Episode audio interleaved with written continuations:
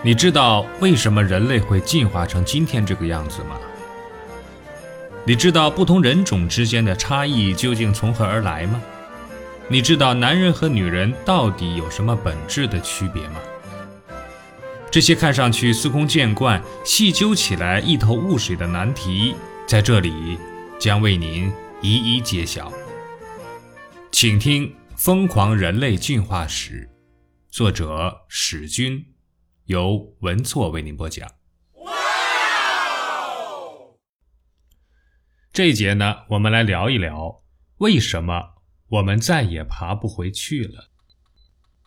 我们知道，其他动物很少直立行走，这说明它存在风险；而人类忠于直立，也说明必有独特的好处。风险和利益并存、只赚不赔的买卖，在生物界极其罕见。我们有必要了解一下其中的利弊得失。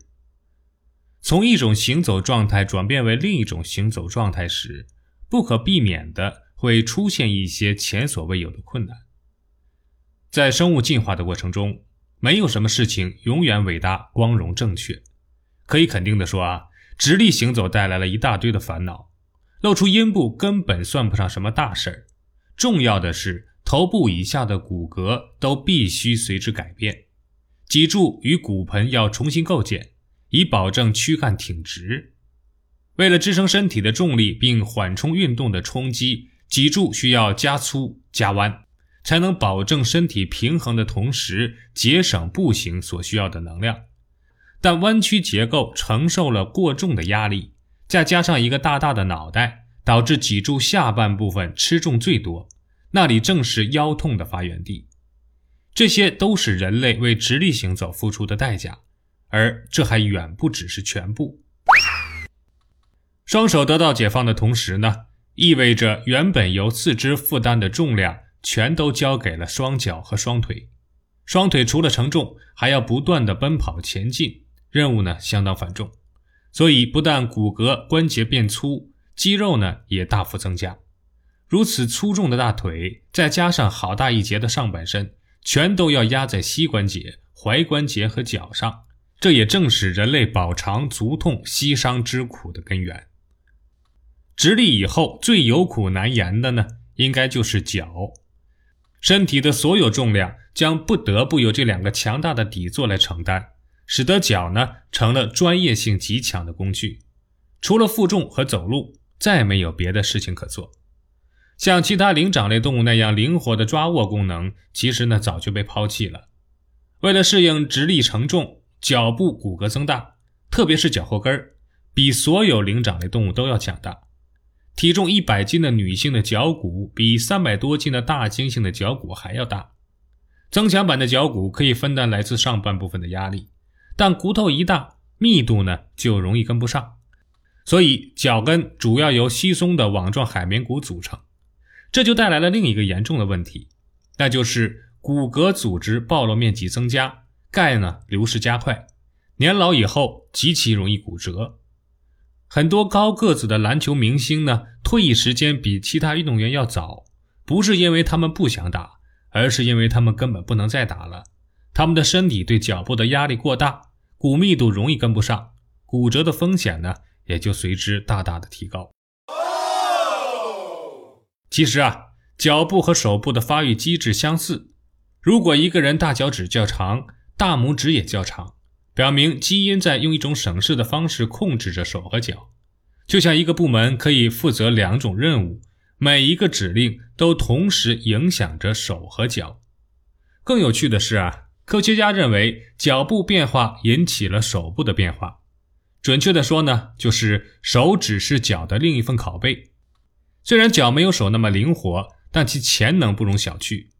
有些人呢，经过练习，脚的灵活性几乎能与双手媲美，可以完成很多复杂性的工作，比如梳头啦、写字啊、缝衣服啊、包玉米、包饺子等等。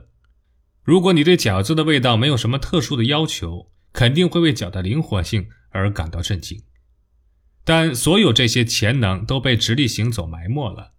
双脚的任务只剩下不停的行走和奔跑，就像才情俱佳、身负旷世武功的武林高手，被困在黑暗的小山洞里，每天做着捡煤球的活计一样，这是双脚为直立行走付出的巨大的牺牲。此外呢，直立行走使得人类对食盐的需求量比其他动物要更多。没有哪种动物像人类这样离不开食盐。食盐虽然在维持细胞的渗透压、血压和消化道的酸碱度等方面起到了诸多的重要作用，但这对所有的动物都是平等的。人类会提出特殊的要求，主要原因呢，可能是人体内的盐分随汗水的流失，大量的盐分丢失，因此呢，就需要大量的盐分补充，这是长期奔跑的结果。另一个因素呢，是人类脑脊液每天更新三到四次。相当于一两瓶啤酒的容量，因此呢，需要不断补充盐分，才能维持有效的脑脊液压力。也只有这样，才能保护大脑和脊髓免受直立行走的巨大冲击，否则呢，极易走成脑震荡。直立行走造成的另一个麻烦为女人所特有，她们骨盆变短增宽，骨盆倾斜严重，奔跑速度相对较慢，做同样的运动要消耗更多的能量。而且呢，膝盖更容易受伤。女人的运动能力比不上男人，这是硬性制约因素。直立行走还直接提高了大脑的高度，导致大脑极易缺血。而要加强供血，心脏负担必然随之增加，使得人类极易患上心血管疾病。此外呢，还有一堆直立行走带来的毛病，比如奔跑时下肢承受的压力接近于体重的好几倍，所以骨骼磨损严重，老来难免光景难熬。久站呢，还会使肛部血压增加，很容易呢形成痔疮。有一种病叫做哨兵痔，就是长久直立造成的。本来呢，动物内脏都是平放的，现在由于直立，内脏被吊了起来，结果呢，各种内脏受到重力作用就容易下垂，比如胃下垂、肾下垂、子宫下垂、小肠下垂等等，都是人类独有的常见病，搞不好连心脏都有下垂的风险。而四肢行走的动物则完全没有下垂的烦恼。可能有人会说了，既然直立行走有这么多的麻烦，那我们再爬回去，您觉得怎么样呢？哎，曾经沧海难为水啊！无论你的意志有多么坚强，我们都不再是适合爬行生活的动物了。随着直立行走，人类的上肢变得小巧纤细，还比双腿短了很多。如果再改为四肢着地的话，手臂吃不消身体的压力，不得不花更多的时间坐着休息。勉强四肢行走时，屁股呢也会撅起老高，比捡肥皂还危险。男人稍不注意，甚至还会把尿撒进嘴里。Oh no！这还在其次，更大的麻烦在于双手。无论把手指蜷起来还是摊开，都不适于长途爬行。更不要说我们的手掌太过柔弱，很快就会被大地磨得满是鲜血。每走一步都要留下带血的足印。要是你愿意尝试，还会发现很多的麻烦。最难搞定的是脑袋，爬行时脸部冲下，根本看不见前方。要想把脑袋强行抬起来的话，脖子呢就不得不具备更大的拉力。考虑到脑袋的重量，这种能量损失也非同小可。不管你是否承认，我们呢都再也爬不回去了。直立行走是自然选择赋予人类的金钥匙，不经意间呢，触发了一个巨大的进化开关，从此启动了不可逆转的演变进程，持续刺激人体的其他特征不断出现，指引着人类大步向着文明迈进。